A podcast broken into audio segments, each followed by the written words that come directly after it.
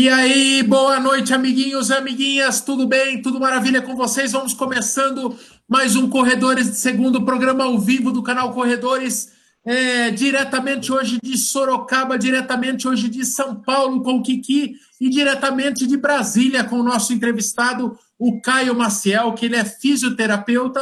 Vamos falar de tudo, todas as dores que afligem, aquela, aquela que levanta até os, os, os pelos da nuca aqui, Mamba. É aquelas que a gente não quer nem ver, só quer saber por nome. E hoje o Caio, que tem uma iniciativa, a gente vai falar muito disso, mas ele tem uma iniciativa muito legal no Instagram que ele é, explica de um jeito muito didático, muito mastigadinho, muito simples, como você pode se prevenir, como você pode tratar muitas das lesões que tiram, tiram, encostam a gente na oficina. Então vamos começar dando uma boa noite aí para o nosso entrevistado, diretamente de Brasília. E aí, Caio, tudo bem? Bem-vindo aí ao Corredores Segundo do canal Corredores. Joia, boa noite. Eu que agradeço, quero agradecer primeiro aí o convite de vocês. É um prazer. Boa noite também para todos que estão assistindo. Estou vendo que fica o negócio é rápido mesmo, né? Fica chamando. É rápido, é rápido. Não, bacana, bacana. Bacana, é um prazer. Boa noite. Vamos ver que a galera tá se repete o que eu recebo aqui na minha sala, no consultório aqui. Né? Vamos lá. Ah, com certeza. Aqui tem corredor de toda espécie e natureza. É, o Mamba vão, vai ficar, o Mamba e o Kiki vão ficar de olho nas perguntas. Mamba e Kiki também façam as suas perguntas à vontade e vão pensando as perguntas da galera. É, é, é, o legal de entrevistado assim técnico é que a galera usa de consulta grátis, cara. Então você vai ver que tem gente que assim a gente sempre pede para tentar fazer perguntas que é, ajudem bastante gente, mas Eventualmente vai ter um ou outro que vai perguntar um caso mais específico, sempre acaba servindo para outras pessoas também, né? Beleza, vamos então, lá. Só para contextualizar, o Caio ele tem um perfil no Instagram que é o labora, arroba Laboratório da Corrida. Como que a gente descobriu isso? A gente tem a nossa, como diz o, o, o Mano Gessé, a gente tem a, a Adriana Macari, que é o nosso martelinho de ouro, é a nossa fisioterapeuta aqui em Sorocaba, todo mundo passa com ela, e é ela que mantém a gente rodando, né? Todo mundo tem uma dorzinha de estimação, ou tem aquela dorzinha que aparece em determinado momento, e é na Dri que a gente encosta. E a Adriana indicou o Caio, falou, cara, veja os vídeos dele, porque ele ensina de um jeito muito simples é, como que você faz um melhor uma mobilidade no, no quadril, no joelho, nos pés, como que você é, fortalece, enfim. E daí, quando você vai ver, realmente é muito legal. Pera um pouquinho, que momentos de pânico agora. Deu uma mensagem que o meu, meu, meu computador vai desligar. E eu esqueci de ligar na tomada. Então, basicamente, você, por favor, conheça lá o Instagram do Caio, que é muito legal mesmo, laboratório de corrida, depois você vê os videozinhos. São videozinhos de 10, 15 segundos, né, Caio? É, basicamente você aprende um movimento novo. Da onde que veio a ideia? Vai explicando aí enquanto eu vou acudir meu computador. Da onde que veio a ideia de fazer corre, corre, corre. Esse, esse esqueminha, assim, esses videozinhos simples para ensinar a galera a melhorar a mobilidade e fortalecimento, Caio? Bom, Michael, começou mais ou menos assim. É, eu acho que se tiver algum, algum fisioterapeuta vendo aqui, vai, ele vai entender do que eu estou falando. Quando você está numa festa, em algum lugar, um evento, alguma coisa, e alguém chega e fala assim, ah, o Caio é fisioterapeuta, e, por exemplo, é um corredor, ele praticamente chega com a seguinte pergunta, eu, eu vou até pedir que se tiver fisioterapeuta vendo aqui, fala se, se eu estou mentindo ou não. Aí a gente fala, eu corro, eu tenho uma dor no joelho, me dá um exercício para o joelho, e exatamente dessa pergunta foi que eu pensei, pô, eu acho que. E é o que eu recebo no consultório direto, ou seja, a pessoa até vem fazer uma avaliação comigo aqui, mas ela pergunta, não, eu queria um exercício para o joelho, é, ou para o pé, para o tornozelo, para a dor que ele sente. E aí o meu objetivo, assim, fica complicado, às vezes, às vezes dar uma resposta complexa. Eu falei, cara, vamos tentar simplificar. E, e aí o que eu tenho feito é exatamente dar exercícios para aquilo que. Uh, talvez seja a principal dor da pessoa, né? Eu não falo só dor de modo literal, mas daquilo que está incomodando, que não está, às vezes a, a, a corrida do, da pessoa é enterrada ali, ela não sabe por quê, ou tem uma percepção de de repente, pô, parece que é meu quadril que está meio duro, que é meu tornozelo, e eu acho que na corrida os exercícios de mobilidade, flexibilidade, eles ajudam bastante e eles têm que estar associados aí à, à prática diária do corredor. Então, veio disso, de corredores chegando perguntando, pô, me dá um exercício para isso. Mais complexo que seja a resposta, eu acho que um exercício, ou seja, um movimento vai facilitar e vai ajudar todo mundo. E, como eu tinha conversado com o Michael aqui antes de começar, que não é só para corrida também, né? Se você depois joga bola, faz alguma atividade, patins, alguma crossfit, ou a própria musculação, alguma outra coisa, com certeza vai ajudar. O Caio, você estava falando hoje a tua área de atuação aí em Brasília, você muito mais diagnostica do que trata de fato. Fala como é que é esse trabalho assim que você faz. O corredor chega aí, imagino que assim, a maioria chega com um problema já, né? Uhum. E uma menor é. parte é, é mais preocupada com uma prevenção. Como é que, como é, que é esse diagnóstico? É, de cada 10, 9,5 chegam com uma lesão. O meio vem para vem prevenir.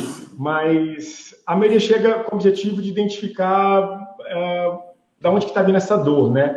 Então, eu acho que na corrida, é, e muitas pessoas têm essa dificuldade hoje, entender uh, essa dor veio de onde, né? Uma dor no pé. Ela pode não estar tá vindo assim, você sente a dor no pé, mas ela está vindo de uma sobrecarga uh, que você acaba sobrecarregando o pé por um problema no quadril, que uh, ou de repente uma dor no joelho está ligada ao seu pé, à sua pisada.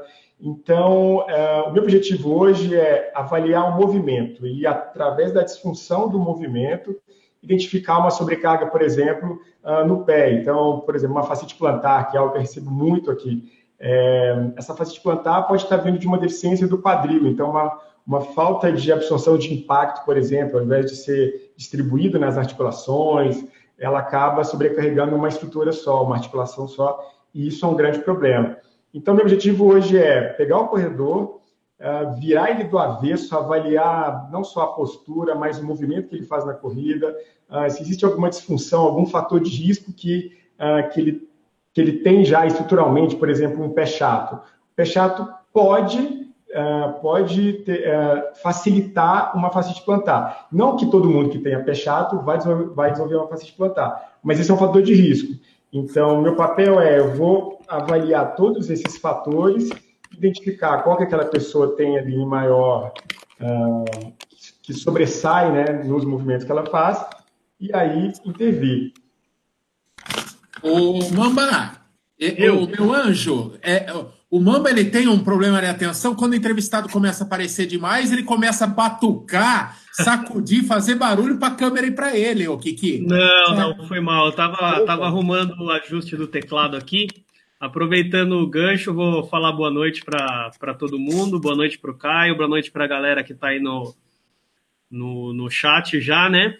É, Caio, aproveitando o gancho que você comentou, né? Eu acredito que uma dificuldade que você tem é realmente identificar de onde vêm as dores, né? Eu, vou, eu não fiz isso ainda, vou, vou tentar aqui rapidinho. Eu queria compartilhar a tela, até para incentivar todo mundo. Tá, tá dando para ver minha tela aí, pessoal? Tá. Até, a, até para incentivar todo mundo a, a, a visitar o seu Instagram, né? Essa, essa imagem que tem aqui da prevenção condropatia é uma imagem que, que me chamou muita atenção, né? Porque quando eu vejo as fotos da corrida, é, sempre eu vejo que minha, o meu pé é meio aberto, assim, sabe? Uhum. E é o 10 eu... duas, né, Mamba? Gente... Isso, isso. E eu achei interessante isso daí, porque eu relacionava o meu joelho, eu sempre imaginei, eu tenho risco de ter alguma lesão no joelho, porque o meu joelho dá justamente aquela dobrada de vez em quando, sabe? E eu imaginei que fosse por eu pisar 10 para as duas. E na verdade não está relacionado com isso, né? Está mais relacionado com o quadril, né? Pelo. É. Então, assim, uma coisa que, que, que eu falo bastante aqui é o seguinte: uma lesão, uma lesão da corrida, ela é sempre multifatorial. Uhum. Difícil, é quase que impossível a gente pegar o seguinte: Uh, se você tem, por exemplo, uma dor anterior no joelho, né, algo que está te incomodando ali, aquilo vem de um lugar só, né? Uh, não tem como a gente separar pé de joelho, quadril de joelho, coluna lombar, bom, não tem como, a gente é um só e a visão tem que ser sempre uma visão holística, ou seja, você vai olhar em todos, uh, em todos os segmentos ali, quem que pode estar contribuindo. Então, assim, o pé, provavelmente, se, se no seu caso, você viu que aquele pé caído, né, talvez uma hiperpronação ali, ou ou, ou que a gente chama de, de um, um varo do calcânio, aquela, aquela caída, ela pode estar contribuindo sim, mas também pode estar ligado ao quadril. Então, quando você tem algo visual, se você está vendo o seu pé caído, você tende a colocar o seu olhar somente sobre o pé e não só e, e esquecer o resto. Ah, meu pé é caído, meu joelho é caído. Bom, alguém teria que estabelecer esse pé um pouquinho caído ali, alguém tem que fazer um trabalho para tentar estabilizar. Então, quem teria que fazer esse, esse, esse papel seria o quadril, seria o glúteo ali, esse, essa, esse, essa musculatura pós-lateral do quadril, glúteo máximo, médio, é, o mínimo. Então, todos vão fazer um trabalho ali de estabilização, principalmente que se já tem um pé caído, a tendência do joelho é fazer aquela entrada que se mostrou ali na foto, que a gente chama de valgo dinâmico, e, e a partir disso, se o pé já está caído, alguém tem que fazer um trabalho dobrado, e esse alguém é o quadril. E, então, aí é que, que é o grande lance, assim, às vezes o corredor, até por uma falta de conhecimento, claro, é, não falando que é o seu caso, mas uh, se a gente olhar só o pé, pô, então quer dizer que eu vou ter que comprar um tênis ou usar uma família? Às vezes não, às vezes seu corpo já se adaptou a, ao seu pé ali com aquela queda, e a gente pode, fortalecendo o quadril, conseguir compensar essa sobrecarga. Então, assim, primeiro, o objetivo é a gente sempre tem que ver os fatores, e dificilmente vai ser um só. Consegui explicar? Sim, sim. Bacana, conseguiu sim, legal, obrigado. O Caio, é, é, dentro desse tema ainda assim, quando você pega um corredor que é de alguma forma é tortinho de alguma coisa, corre com, com os pés 10 para as duas, igual eu. Eu e o Mamba somos irmãos de 10 para as duas. É, se obrigatoriamente o caminho é tentar, porque até hoje eu culpo meus pais, é um negócio que eu não engulo, o fato da minha mãe ter, ter tirado muito cedo minhas botinhas ortopédicas, porque eu usava aquelas botinhas nos anos 80, e, e, eu culpo a minha mãe de ter tirado muito cedo e eu ficar com os pés assim. É, obrigatoriamente você trabalha no sentido, e é possível, por exemplo, uma pessoa que corre com o pé aberto, endireitar ou não? Você aprende o corpo a, a reduzir, ensina o corpo a reduzir sobrecargas e você mantém a pessoa correndo com os pezinhos abertos dela porque é a forma natural dela de correr. É a forma natural dela correr, sim. A individualidade é, é, é super importante, é da, é da, onde começa a avaliação. Você não pode tirar um parâmetro de que uh, o certo, o correto, o perfeito é andar com o pé certinho ali na frente. É, então, assim, jamais. Na verdade, pelo contrário, o que eu tento é, é ver se você tem um histórico de lesão muito grande. Então, pergunta assim, Maio, como é que é o seu histórico de lesão? Tá sempre? São lesões recorrentes? Isso vem acontecendo? Se você falar que não, que na verdade você corre sim, se você tiver um bom, um bom tempo, um pace baixo, ou seja, o seu corpo já se adaptou àquilo, né? Claro que se for um componente de lesão repetitivo, a gente pode tentar fazer. Dificilmente a gente vai conseguir uh, trazer esse pé aí que está esse 10 para as duas, como você disse, e colocar reto. Seu corpo já, já se adaptou ali. Às vezes mexer, eu posso até assim, aquele desconforto que você sente com o pé assim, melhora, mas pode ser que eu mexi e aí o seu quadril lá em cima começou a ser sobrecarregado e você desenvolve uma lesão. Então, a individualidade ela é fundamental na corrida. Se você corre dessa maneira, corre bem, de repente tem um índice de lesão baixo, eu aqui não vou mexer. Muito justo. E aí, Bolt, você chegou neste meio tempo aí. É, Bolt falou em lesão repetitiva, o ah, Bolt já fica todo assanhado. Já fica todo assanhado porque só porque é expert no assunto. Temos dois experts em lesão aqui hoje. E aí, Bolt, bem-vindo. Ah, boa noite, boa noite, amiguinhos, boa noite, Caio. É o perfil, o perfil de corrida mais útil de todo o Instagram, é, pelo menos para mim, né, que estou encostado há 13 meses, né? Estou encostado há 13, 13 meses. É porque eu, eu fiz uma, algumas cagadas aí no meio, né? É, eu estava me recuperando de uma lesão do joelho e resolvi correr a maratona de Nova York só porque tinha sido sorteado. É, então eu, eu estou há 13 meses com a maratona de Nova York no meio.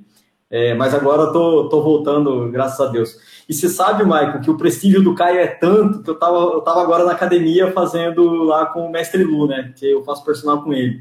E o Mestre Lu, eu falei para ele assim: ó, o Caio lá do laboratório de corrida vai estar no programa. Ele falou assim: poxa, eu sigo esse cara, eu gosto dos conselhos dele. Imagine, o cara conseguiu agradar o Mestre Lu. Nossa! Nossa, pera, você não tá entendendo. Se o mestre Lu elogiou pela madrugada, ô Caio, não sabe mais nada, viu?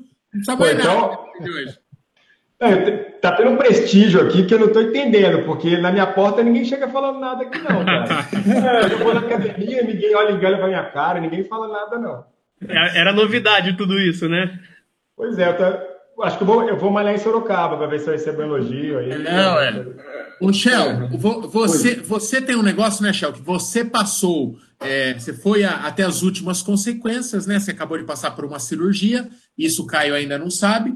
Tá? É, mas você tem, tem que. Já falou que vai repensar o seu jeito de correr, porque senão as chances de dar ruim de novo. Você teve no joelho, teve no outro, explica o que aconteceu e o que, que você tem de plano para ver se é plausível, se o Caio assina embaixo o seu plano pro, para o futuro. Eu estava eu tava ouvindo no carro, você falou para ninguém fazer consultas particulares, agora eu tenho a oportunidade de fazer a minha consulta particular. É, Caio, eu tenho joelho valgo, né? E aí eu tenho encurtamento da banda tibial, e aí eu tive uma inflamação generalizada no joelho, é, aí inflamou a plica sinovial e aí causou um espessamento da plica sinovial. Eu tentei de todas as formas fazer com que ela voltasse ao tamanho normal e tive que, no fim, não consegui. Tentei de tudo, é, tive que partir por uma cirurgia e na cirurgia eu fiz a remoção da plica sinovial e o alongamento da banda ilotibial. E agora estou me preparando para voltar. Né? Então estou passando por fisioterapeuta, estou fazendo os exercícios de fortalecimento com o mestre Lu. Mas uma das coisas que eu é, quero tentar voltar e tentar voltar melhor é diminuir o meu joelho valgo, tentar mudar a minha dinâmica de corrida para ver se é, pelo menos diminui o joelho valgo. É... Shell, só, só dá uma, uma tecla SAP aí para a galera que está acompanhando, que já viu que é é, é, é, você manja quase igual o Caio. Falou 12 tipos de doença diferentes aí. Mas explica o, bem o beabá, joelho valgo, joga o joelhinho para dentro, né? Isso, a hora que eu toco o chão, o meu joelho, o joelho direito principalmente, ele, ele vai para dentro ao encontro do outro joelho, né? É, pelo menos é, é isso. Acho que o varo é para fora, né, Caio? E o valgo é para dentro. Então, o meu joelho ele vai para dentro, então a tendência é um joelho encostar no outro. E a minha vontade, é, por ter sofrido tanto com essa lesão, é, é mudar a minha dinâmica de corrida, é, ou tentar aprimorar. E você, e você falou que talvez não mexeria. É, nesses casos em que a minha técnica não era boa e estava trazendo uma lesão, você acha que é válido eu tentar aprimorar meu jeito de correr? É, então, eu, eu assim, eu acho o seguinte, quando eu acho que na avaliação, a primeira coisa que, que eu faço aqui é puxar o máximo de informação. Então, assim, é, a informação é o, o, talvez, eu diria que 50% da avaliação é o que você vai me falar, né? Então, uh, por exemplo, esse índice, índice, de lesão alto já implica o seguinte, o seu corpo não está, talvez, conseguindo se adaptar ou a essa demanda, né, que pode ser tanto de uma sobrecarga articular, e isso pode ter a ver com a sua técnica, então, assim, uma demanda, existe um princípio muito interessante que chama o seguinte, chama capacidade e demanda. Capacidade inclui, por exemplo, a sua força, a sua flexibilidade, mobilidade, sua técnica, ou seja, você, né? E a demanda é o, que você impõe de treinamento, intensidade, volume uh, dentro de. Isso é uma balança. Então, o que acontece é o seguinte: se você tiver com uma capacidade uh, X e a sua demanda está sendo aumentada, então você está gerando sobrecarga e sobrecarga uh, vai, vai, vai resultar numa lesão. Então, o objetivo é, e é o que eu tento fazer aqui sempre, a gente ter capacidade e demanda parecido, ou pelo menos, uh, e é, claro que dependendo do, do, do da, da, sua planilha, vão existir momentos que você vai estar com uma intensidade, um volume talvez mais alto de treinamento. Dá para a gente dosar isso junto com, com o corredor ou com quem está assessorando ele. E, e é interessante é, é o seguinte, a gente tem que ter sempre uma capacidade igual ou melhor do que a demanda que você está impondo. Então, assim, esse é o tipo de informação que eu tento puxar. Outro dia eu recebi um corredor aqui com que estava fazendo uma, uma, um, é uma corredora, na verdade, um treinamento com mais de 400 quilômetros por mês. Eu não tenho nenhum problema em volume alto, uh, mas ela corria 10 e estava indo para uma meia maratona. Então, assim, você impor um volume de treino tão grande para alguém, será que essa capacidade vai aguentar? Então, será que ela vai conseguir trabalhar com esse volume de treino, essa intensidade? E, ou não? Então, assim, a primeira coisa é puxar essas informações, por exemplo, que você falou de índice de lesão. A segunda, treinamento, né? Se você está voltando, é, é, é, baixo, né? você mesmo falou que, ah, tem uma coisa que eu gosto de falar com o corredor, que o principal motivo de lesão no corredor é teimosia. Então, assim, você fala alguma coisa para o cara, ele passou da porta, ele já esqueceu, eu faço a vontade de esquecer. Então, esse é o principal. Se a gente conseguir diminuir a teimosia, o índice de lesão melhora. Ele não vai ter tanta lesão. Então, assim, só para ser, ser mais direto agora, é, eu acho que dá para mexer na corrida, tá? A gente tem hoje é, algumas variáveis que comprovadas cientificamente que a gente consegue diminuir, por exemplo, demanda muscular, é, ou seja, aquilo que está sendo é, colocado sobre aquele músculo, a gente consegue diminuir essa sobrecarga. Então, eu acho que vale muito a pena o seguinte, e eu, eu gosto dessa palavra, provocar mudanças, tá? Então, eu não gosto de chegar e impor sobre você uma mudança. Ó, tem que ser com anti-pack. Não, peraí, vamos tentar mudar essas variáveis que a gente conhece, que são tem comprovação científica de melhora, e vamos ver como é que você reage. E é isso que eu faço hoje. Eu, por exemplo, tento sempre, eu trabalho muito com a cadência, uma coisa que eu gosto, então eu peço para diminuir um volume, se a pessoa está lesionada, falo, ó, vamos diminuir seu, vamos diminuir seu, seu treinamento aqui um pouquinho em volume, e vamos fazer, provocar essas mudanças. E aí, por exemplo, a cadência. Uh, a gente sabe que quanto maior o comprimento do passo, maior é a demanda uh, sobre as articulações, né? maior a demanda muscular e a sobrecarga sobre as articulações. Se eu diminuir esse comprimento do passo, eu posso diminuir essa sobrecarga. E no seu caso, ainda que você tenha um valgo dinâmico, de repente, no, com uma sobrecarga, com uma carga menor, ele funciona bem. Então, assim, antes de, de fazer uma mudança, eu falo, ó, vamos provocar essa, essa, essa adaptação aqui e diminuir a demanda. Será que seu corpo vai responder bem? E vamos ver como é que ele responde. O, o Caio, eu queria que você falasse assim, embora cada um tenha a sua individualidade, seu jeito de correr e tal, o que já quais fatores assim na corrida já são tratados assim como verdades absolutas? Até que mude tudo daqui 10 anos, né? Porque medicina ela vai mudando, ela vai adaptando. Quase nada. É.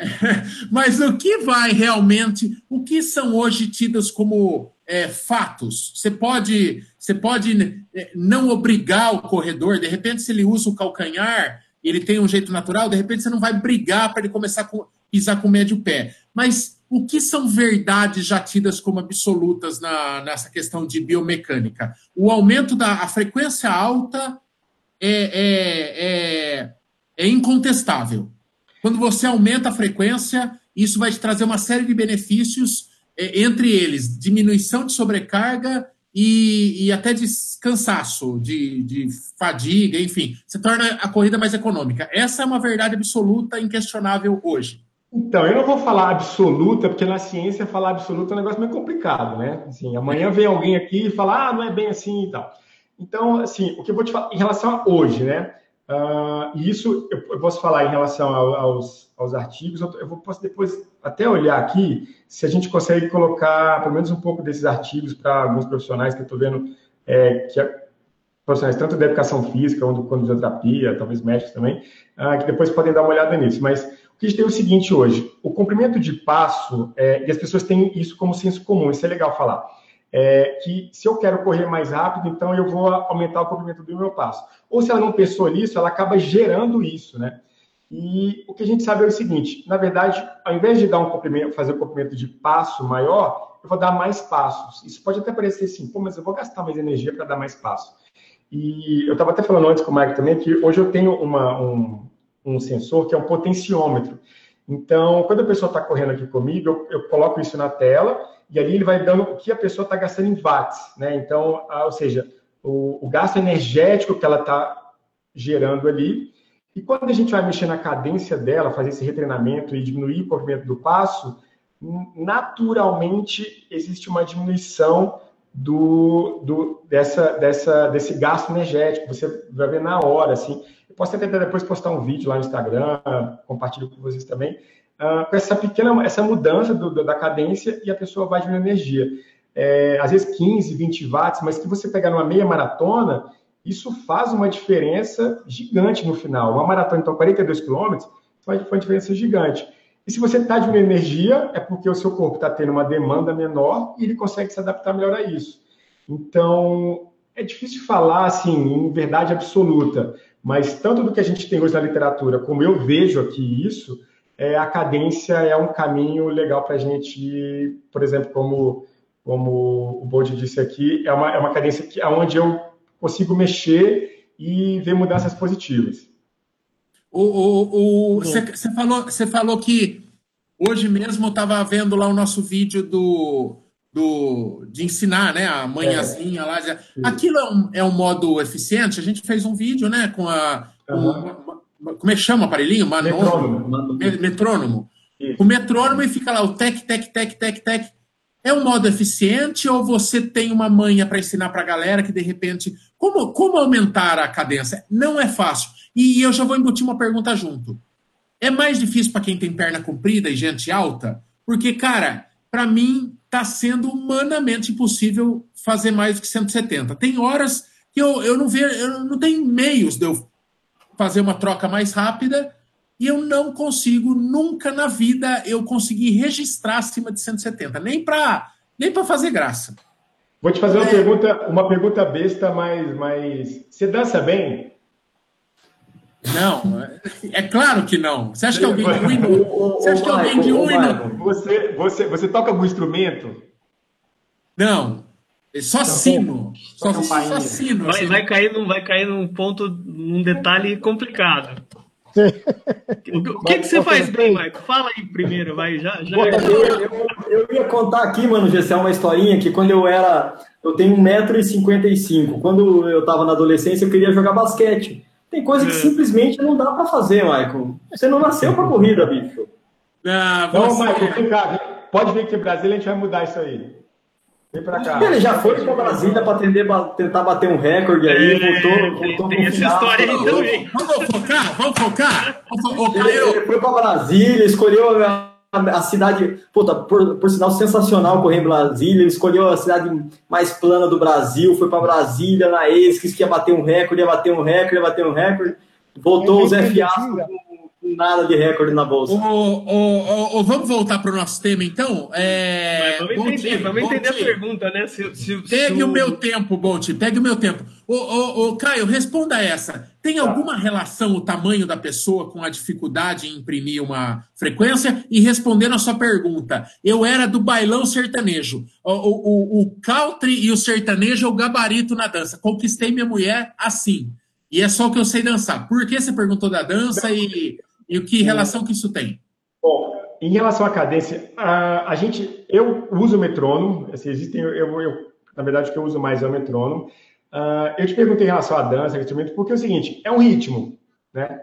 Então, uh, o objetivo é que você, diante daquele som, você encaixe a sua passada, e isso é uma percepção, então é, é ritmo. Então, assim, pessoas, eu já percebi que pessoas, que mulheres, uh, e pessoas que tocam instrumento e que dançam têm mais facilidade. Eu digo facilidade assim, em cinco segundos ela, ela encaixa onde eu quero, entendeu? E então eu já percebi que, como é um ritmo, quem tem um ritmo mais, mais fácil, né, de, de uma percepção melhor, encaixa melhor. Eu acho o metrônomo excelente. Assim, eu uso ele em alguns ritmos diferentes. Não sei se você, se não me engano, no vídeo de vocês tem aquela pá, pá, pá e tem um pá mais alto, né? Que é, que é o compasso. É, então, assim, o que eu fui desenvolvendo é que aquele compasso, deixa eu ver se eu consigo botar aqui, de repente, para quem está vendo, fica até mais fácil. Ó. Vou colocar aqui. Estão ouvindo aqui? Tá, né? Então, assim, é, esse som, tá vendo que tem um, um repique, né? Um, esse compasso. Para mim, é uma segunda forma de você perceber. Então, esse tá, tá, tá são os passos, e você vai sempre bater esse compasso, por exemplo, na perna direita. Então vai esquerda, direita, esquerda, direita, esquerda, direita, esquerda, direita, esquerda. E aí você vai tentando assimilar isso. Eu sempre começo, e eu faço um protocolo aqui, mas eu uso um tempo uh, que a pessoa possa primeiro se adaptar. Então, ela, primeiro ela tem que entender o seguinte: aquele som tem que bater com os passos dela.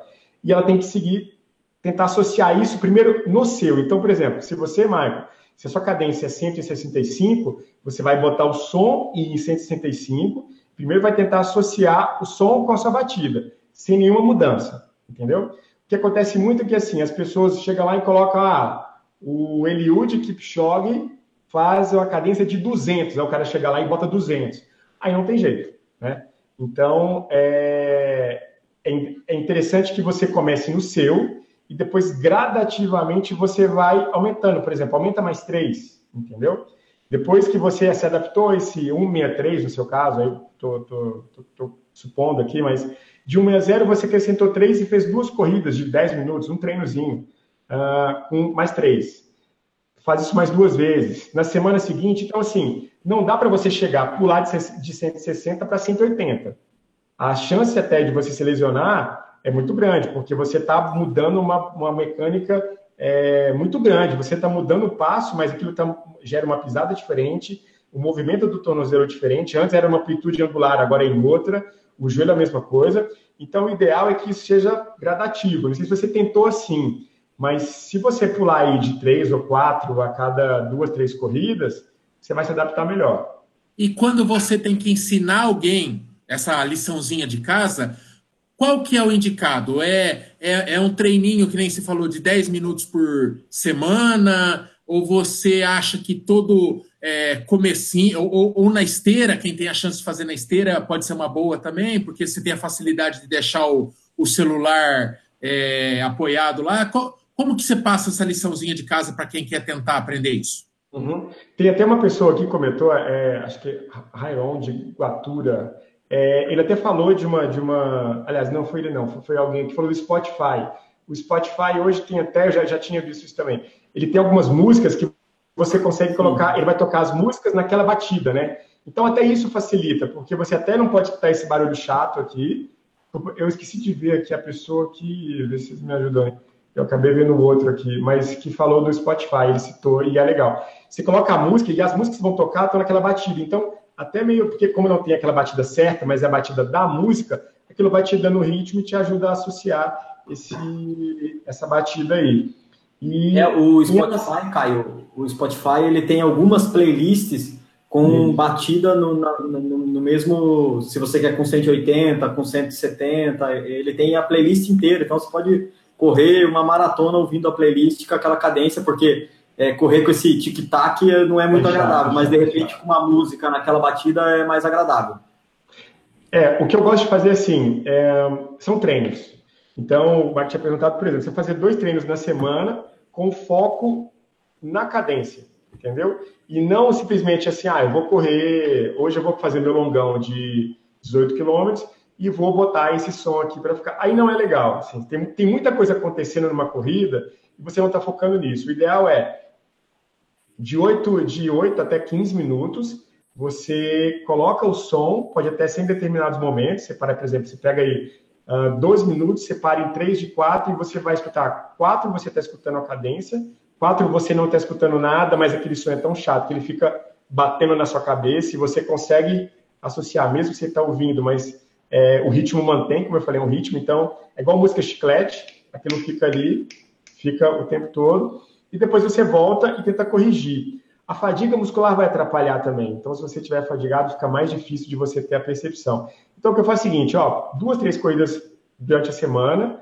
de 8 a 12 minutos, escuta o som e vai tentando encaixar. Faz uma progressão de, de repente, três, quatro é, passos, né? Que você vai aumentando ali de 160 a 164, por exemplo. Faz dois, três corridas, na semana seguinte aumenta mais quatro as duas, três corridas, a semana seguinte mais quatro. O que a literatura diz hoje é um aumento de 5 a 10% da sua cadência, né? Então, é mais ou menos com esse, com esse protocolo que eu trabalho hoje e tenho bons resultados aqui. De, por exemplo, eu vi o pessoal perguntando de canelite, é, eu, já, eu já acabei com canelite, pessoas que já passaram tudo quanto é, é profissionais ou não profissionais, e a gente conseguiu melhorar simplesmente pelo fato de o impacto é diminuído. Se o impacto é diminuído, ele é uma, uma das variáveis importantes para a canelite, bem provável que seu corpo tenha uma adaptação e você diminua o impacto aí. O, o Caio, uma, uma perguntinha aqui, cara. O, nos seus, nos seus vídeos e vídeos, nos seus Instagram uh, posts, não? Você faz uma série de exercícios que, sinceramente, eu acho muito legal, muito legal mesmo, não? É, e é, é assim mesmo, eu só com fazer esse exercício estou fortalecendo e estou evitando as lesões, não? Porque um deles tem, tem casos, a gente pode falar muito mais grave, entre aspas, por exemplo, a da banda ilio, iliotibial, não? Yeah. Uhum. Se eu faço os seus exercícios que você recomenda, eu vou evitar esse, esse síndrome. Tá, legal, pergunta boa. Caião, ah, Caião até complementando o Kiki, só para.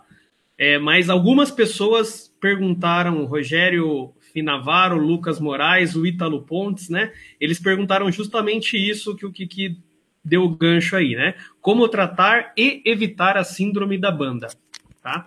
Uhum. Se puder complementar tá. para a gente, por favor. Obrigado.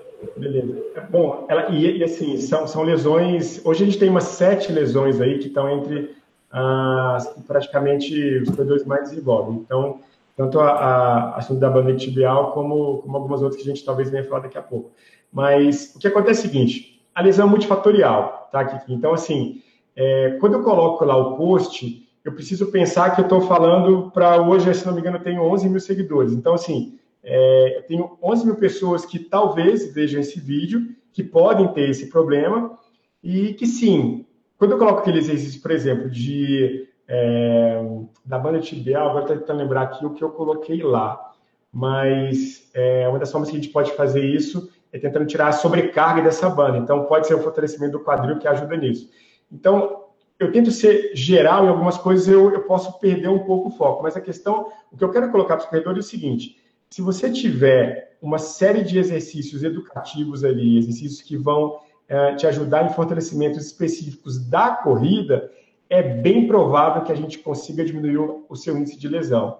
Então, assim, é, eu tento fazer uma coisa específica, é, é, é até, até, paradoxal isso, mas específico dentro de, uma, de, de algo generalizado. Então, a partir do momento que eu tenho uma mobilidade melhor do meu quadril, eu consigo diminuir essas sobrecargas. Então, não só da banda iliotibial, mas de outras lesões. Então, por exemplo, eu sempre coloco lá, se você pegar, é, tem o vídeo e tem um texto embaixo também, e esse texto eu justifico ali, eu coloco, olha, as lesões são multifatoriais, se você tiver uma boa mobilidade uh, no quadril, a, a, chance de você ter uma lesão é menor. Então, assim, é, não quer dizer que se a pessoa fizer exercício, ela não vai ter lesão. Complicado, né, isso, mas eu estou aumentando a chance, eu estou diminuindo a chance dela desenvolver.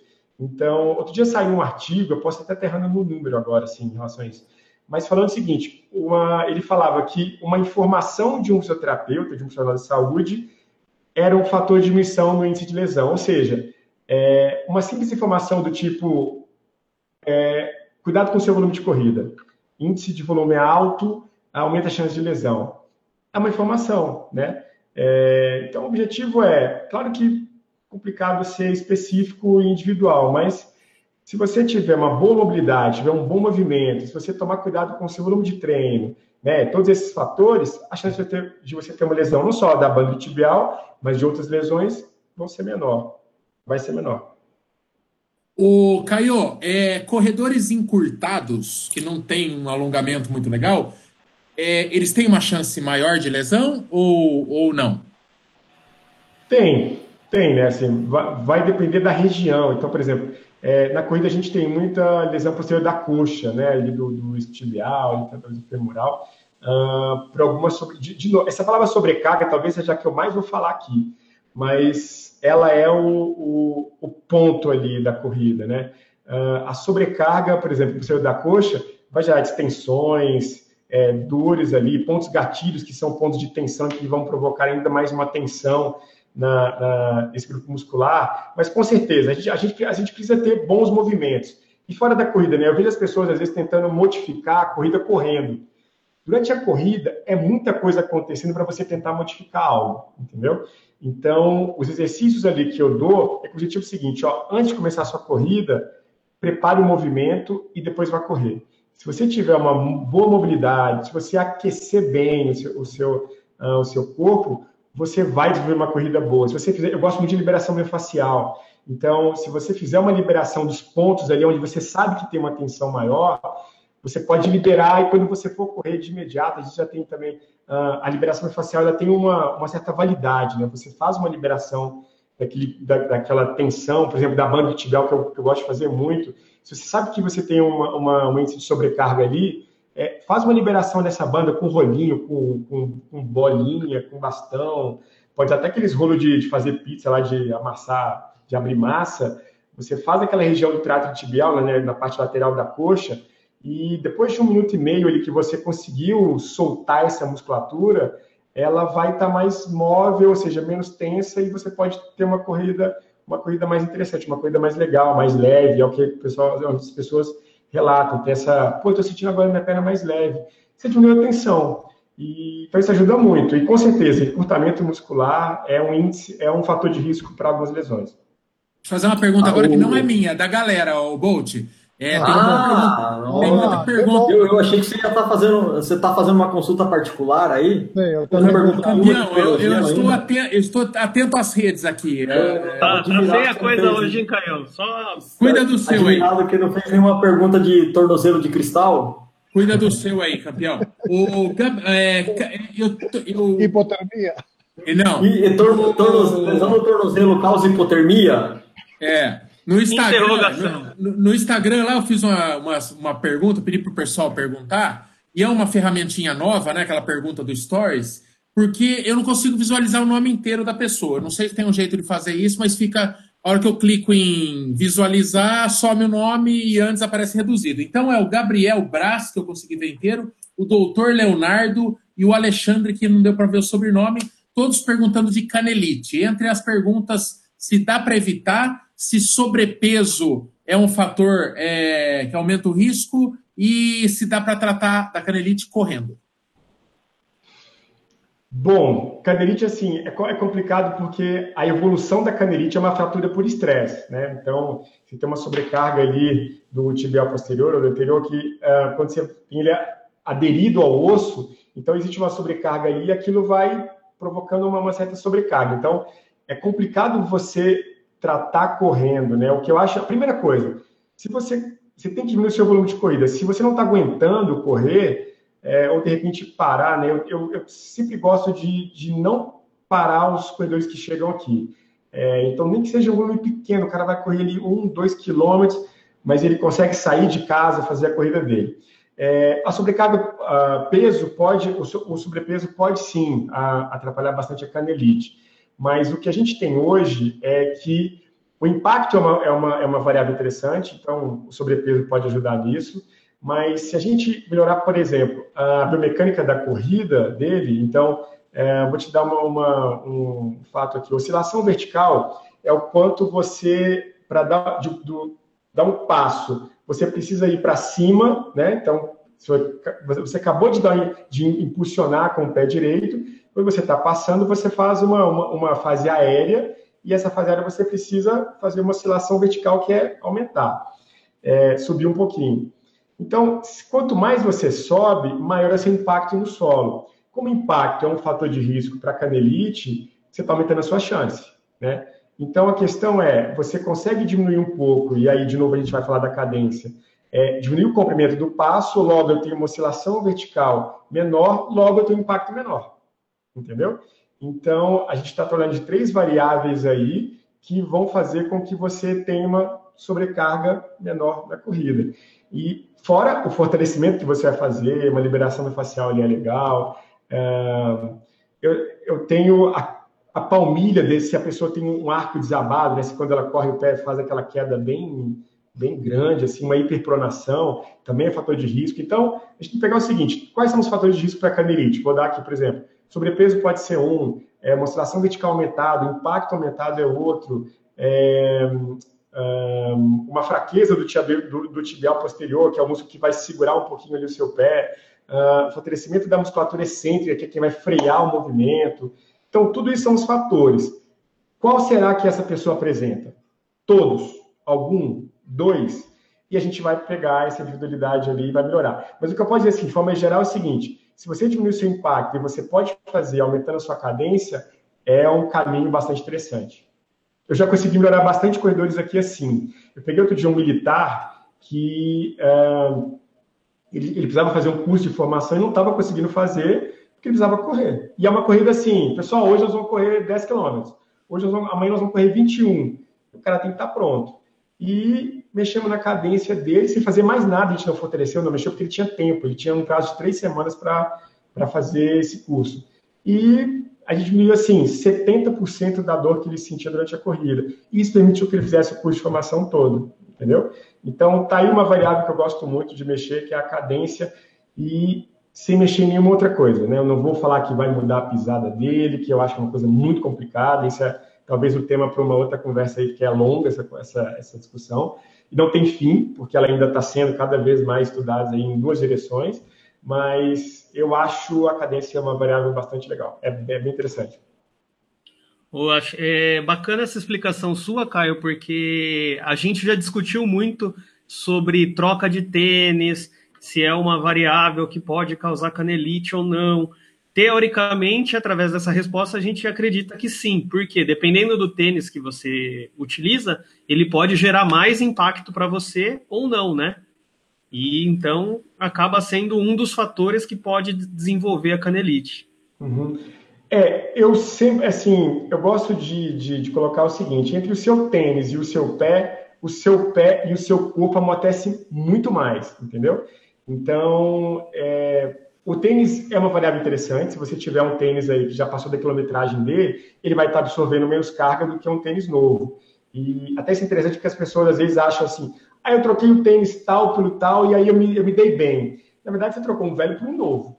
É, então, se o impacto é, é algo interessante para o seu problema, a mudança para o tênis novo, seja ele com marca for, seja que se for caro ou se for barato, ele, o que mudou foi que você tem uma diminuição do impacto pelo tênis.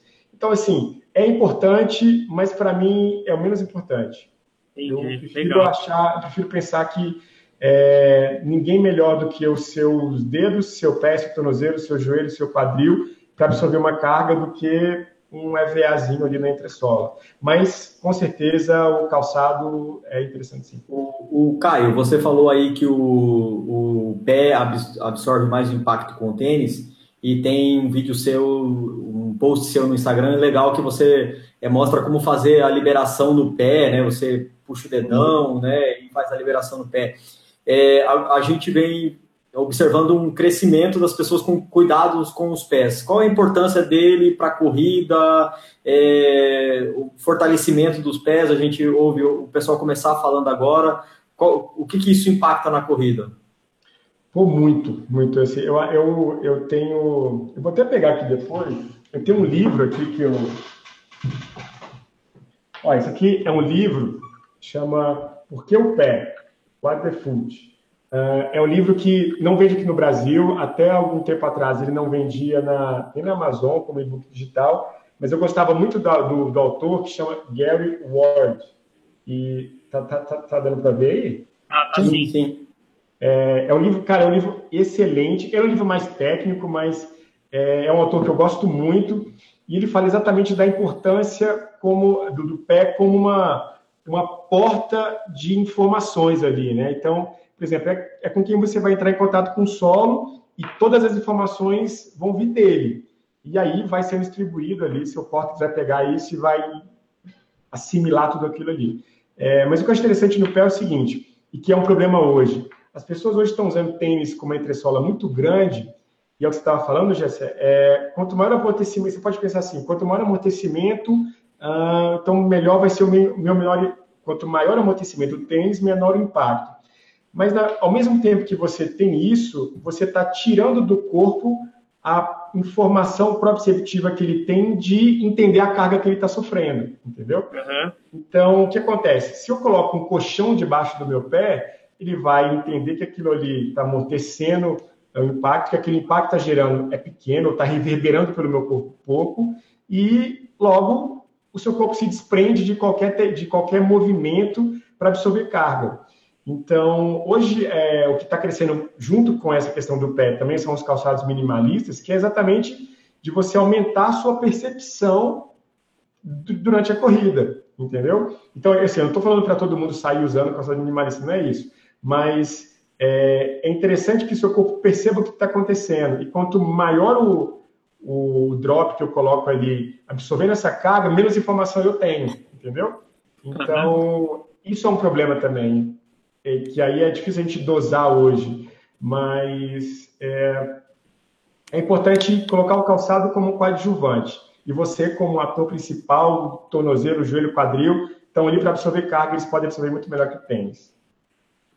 Maravilha. Ah, só, o que, que... Falar em relação à liberação do pé, eu acabei não falando, uh, a gente hoje acaba tendo uma tensão muito grande né, nos, músculos do, nos, nos músculos intrínsecos do pé. E tem uma pesquisadora, uma, pesquisadora muito boa chamado, é chamada Irene Davis, que ela publicou um artigo recentemente sobre o core do pé. Né? A gente tem no Pilates, por exemplo, tem a parte do core, que é a parte abdominal ali, que você precisa ter um cuidado com, com, com essa parte, com esse centro né, do corpo ali.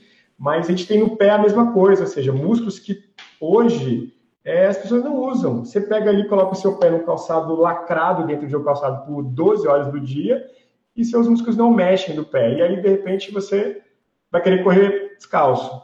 E ali está todo mundo atrofiado, musculatura fraca, e eles, eles acabam não conseguindo absorver esse impacto. Então, eu gosto da liberação como uma forma de você tirar essa tensão dos músculos intrínsecos do pé e conseguir ali uma, uma mobilidade melhor dos dedos do pé.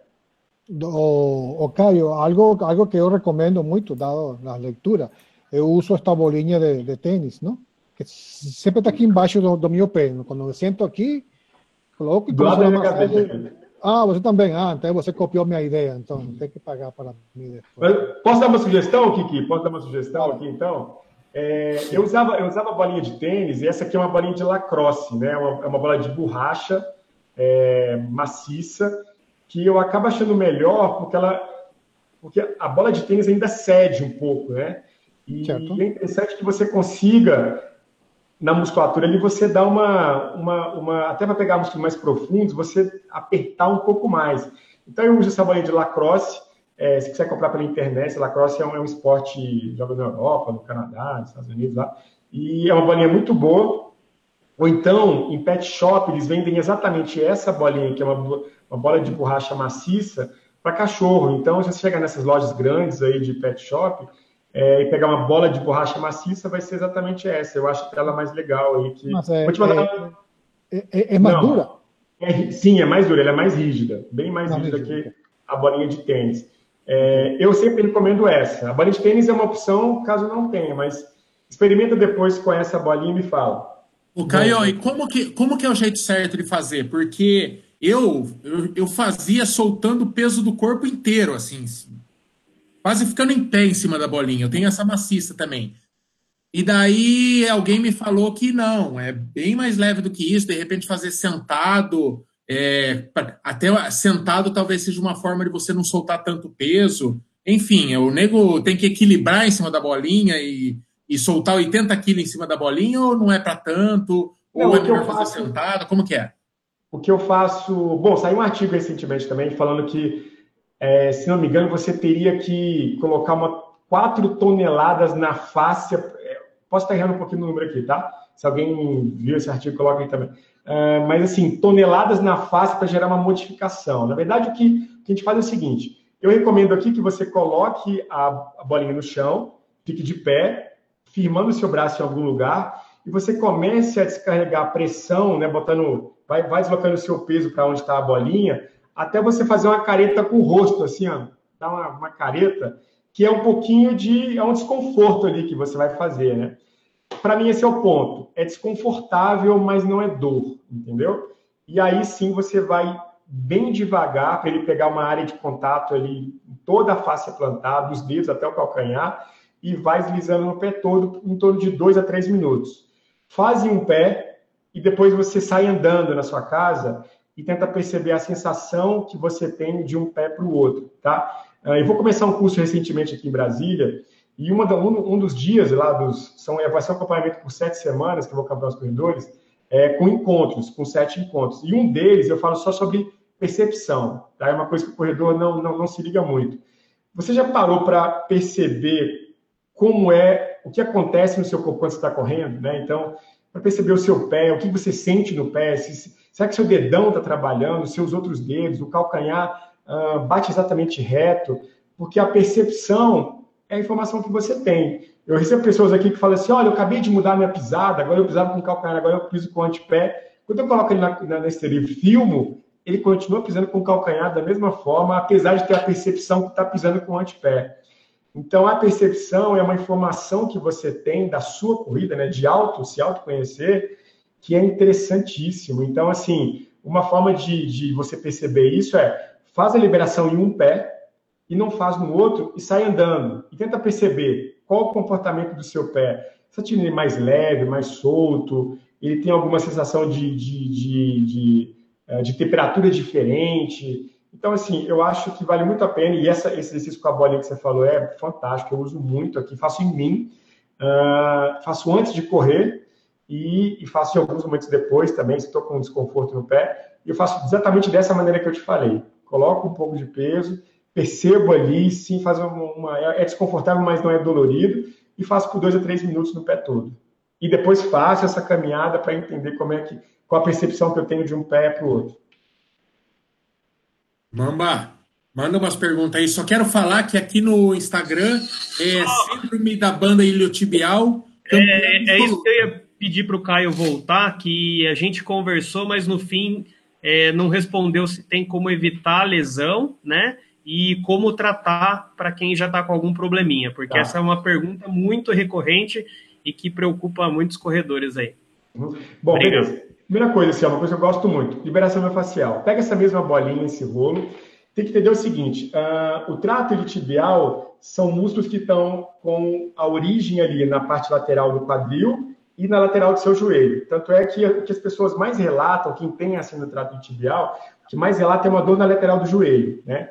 E, e aí quando você vai tocar ali, você pega, você pode pegar o seu dedo e botar no meio da coxa, da parte lateral da coxa, e você apertar, alguns vão dar um pulo, que já está com essa dor mais crônica, vai dar um pulo. O que acontece ali? Você tem uma tensão, existe uma sobrecarga, o movimento da corrida é cíclico, então você está sempre com o mesmo movimento ali. O que pode acontecer, um dos fatores que pode acontecer, é o que a gente estava falando no começo, que é o valgo dinâmico. Então você tem o joelho, eu não tenho a perna aqui, você tem o joelho que está entrando um pouquinho para dentro. Se a gente está colocando na lateral da perna, esse músculo está sendo estirado o tempo todo, né? Cada pisada ali provoca um estiramento. O joelho está vindo para dentro aqui, ó, né? Então, está nesse sentido. Então, essa banda está sendo sobrecarregada e o que a gente chama de atrito, né, da banda tibial. Tá, ela está sendo, ali tem, tem alguns músculos ali que vão entrando em, em, em atrito. E isso provoca dor. Então, assim, a recomendação que eu dou é, a gente precisa mexer nessa biomecânica, tá? Esse é o, é o, tipo de lesão que vale muito a pena a gente, porque o impacto está ligado, é um fator de risco. Então, de novo, a, a danada da cadência, a gente conseguir diminuir isso é interessante.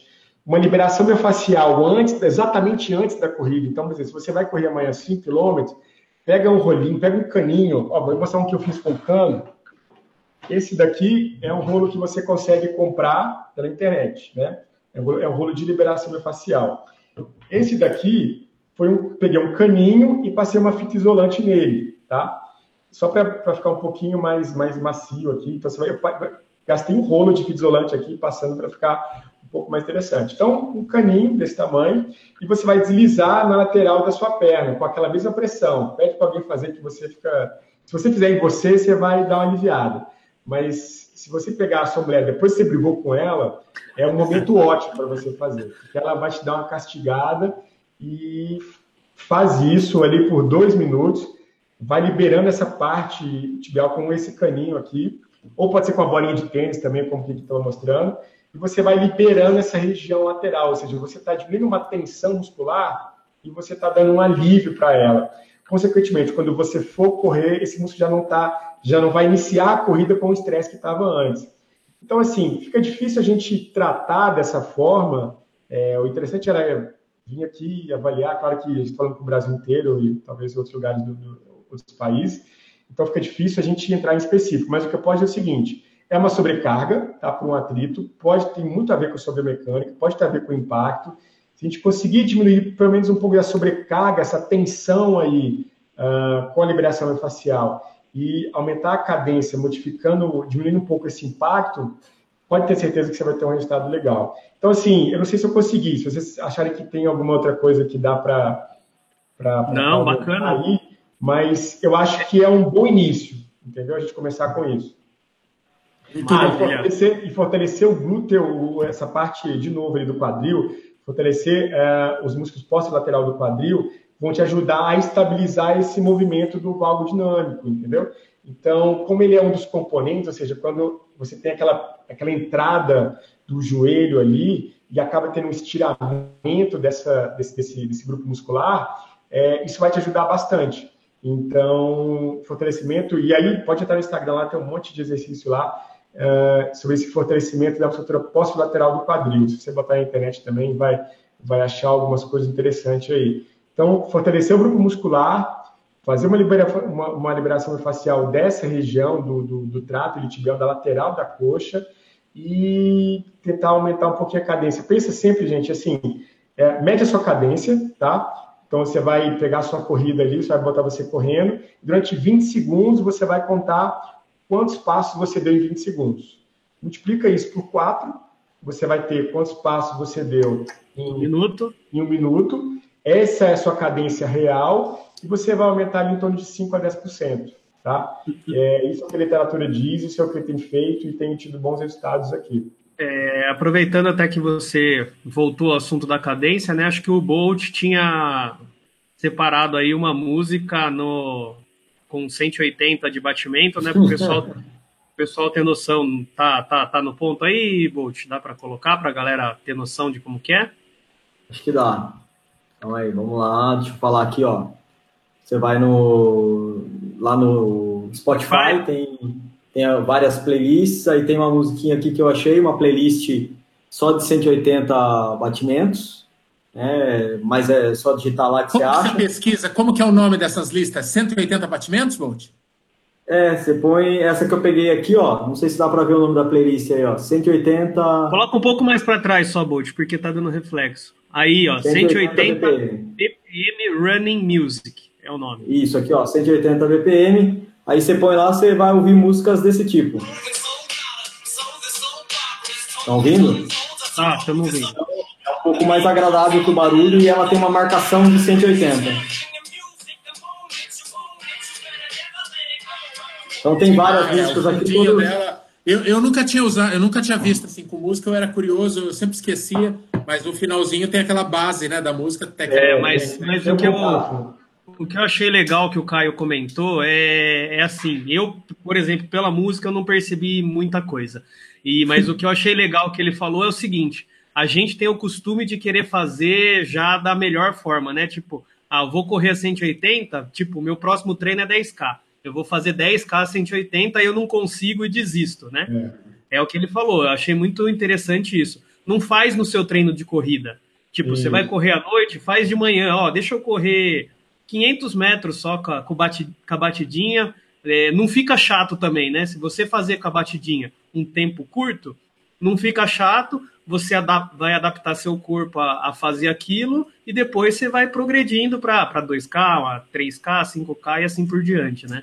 Caralho, é muito legal essa. Mamba, mamba amanhã no bem-estar, hein? Tá todo sistemático. Tá, tá com a canetinha na mão, você viu, Shell? Igual de, uhum. de médico. Pô, tá impossível. Vai vir for... de jaleco no próximo, na próxima live. Vai estar tá de jaleco, se for, rapaz. Se for no bem-estar, igual aquele cara lá, eu esqueci o nome dele, figura pra caramba, bem ah, louco. O Fernando.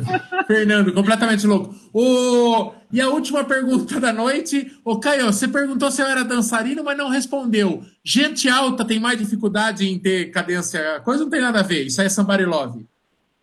Não sei. Mimimi. Acho que não tem nada a ver, acho que é frescura mesmo. É Era isso que a gente precisava ouvir, cara. Ó, então, gente, teve muito mais participação, lógico, do que tempo, tempo. hábil, né? Não? Te, teve, teve perguntas muito boas que não foram feitas, infelizmente. Teve perguntas bastante idiotas, como é essa aqui, por exemplo, de Michel Garcia, é, que ele pergunta: lesão no tornozelo causa hipotermia, que é esse idiota desse Bolt aí, para quem não conhece. Então, teve assim. Ué, mas para quem, não muito... sabe, quem não sabe a sua história, lá em Porto Alegre você teve uma lesão no tornozelo que evoluiu para uma hipotermia. Exatamente. Quando você corre no frio, isso costuma acontecer, babaca. E daí, é, e daí é isso. Então teve coisa muito boa, teve coisa totalmente dispensável, mas foi um prazer ouvir. Lembrando, eu sempre é, esqueço de falar isso no começo, isso aqui vai virar também um podcast. Então, seja aí no Spotify que a gente estava mostrando, seja no iTunes, seja é, no seu agregador de podcast aí favorito, este programa daqui a pouquinho vai virar um podcast, daí você escuta lá também. Esse programa é sensacional, muito interessante para você ouvir lá na, na, esteira, enfim, o que você faz. O Kiki oh. está rindo, Kiki, tem algum motivo especial? Já aproveita e dá seu boa noite e vamos passar para Muito. Aqui Tati Ribeiro perguntou: cadê o menino? Cadê o moço do aquário? Ah, o moço do aquário é o Brunão, é, não está. Está procurando mesmo. Então, então, então, eu respondi que está guardado hoje, porque estamos com Zoom, o cara só chama a atenção. É, o Brunão, o Brunão foi depilar, o Brunão foi depilar a virilha porque ouviu falar que isso gasta menos energia na corrida. Ô, Caio, muito obrigado, muito obrigado pela participação e dá aí suas considerações finais, venda o seu peixe e chama a galera para conhecer o, o laboratório de corrida. Bom, primeiro obrigado aí, valeu, bate-papo, vocês realmente são bastante gente boa aí. Espero um dia em Sorocaba aí dar uma corridinha com vocês aí. Esse Adriano também agradecer, já que ela foi aí o contato aí. Então, um abraço para ela. Obrigado pela, pelo convite. Espero ser convidado outras vezes, eu gostei muito. É, bom, espero que aqui em Brasília, quem estiver assistindo, depois liga aí para vir conhecer aqui, fazer uma avaliação. De repente a gente faz um vídeo depois aqui. Você podia vir aqui também, Mike. A gente faz um vídeo com você mudando essa cadência aí, com perna longa, pequena, grande, de joelho. perna longa. Do, do, jeito que tiver aí, a gente, a gente vai tentar. Tá? Mas obrigado muito. Bom, lá o Instagram, Laboratório de Corrida, eu meio que fiz assim uma, uma, uma projeção de realmente fazer um catálogo ali de exercícios, então eu tento não fugir uh, do assunto ali na, no, no feed mas o Stories eu sempre coloco sobre análise biomecânica, algumas outras informações. É, em breve, ainda esse mês no final, eu vou abrir inscrição para uma turma que eu vou acompanhar, uma turma pequena, aí vai ser de no máximo 12 ou 15 corredores, que eu vou acompanhar por sete semanas. Então, quem tiver interesse, for aqui de Brasília, aqui, aqui, aqui perto, é, depois me chama lá, me passa um direct lá que a gente vai mudar, que a gente vai passar e passo mais informações. E no mais, Laboratório da Corrida. Sei lá. Eu tenho um canal no YouTube também, eu preciso dar uma, dar uma mexida nele, mas é Laboratório da Corrida aí no YouTube, quem quiser também adicionar lá aqui em breve.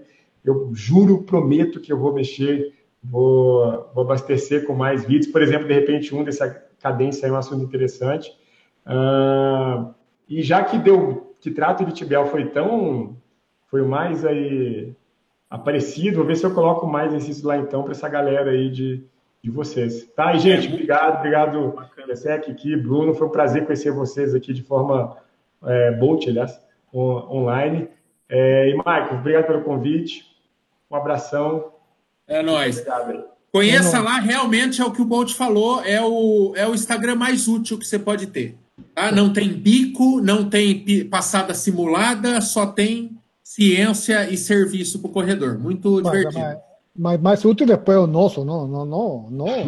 Não, não é, Kiki. O dele é mais útil que o nosso. O dele é mais útil que o nosso. o dele é mais útil. Não vamos, não estamos aqui para florear, para me entregar nada. também não. É, não, não. O nosso às vezes pode ser engraçado, mas o dele é mais útil. Então, muito obrigado por quem assistiu. Ouça o podcast depois se você perdeu alguma coisinha. E ficamos assim. Obrigado, Caio. Valeu todo mundo. Meninos, Valeu, galera. Meninas. Boa noite. Encerramos por aqui. Amanhã, 19 horas, vídeo inédito. Tchau.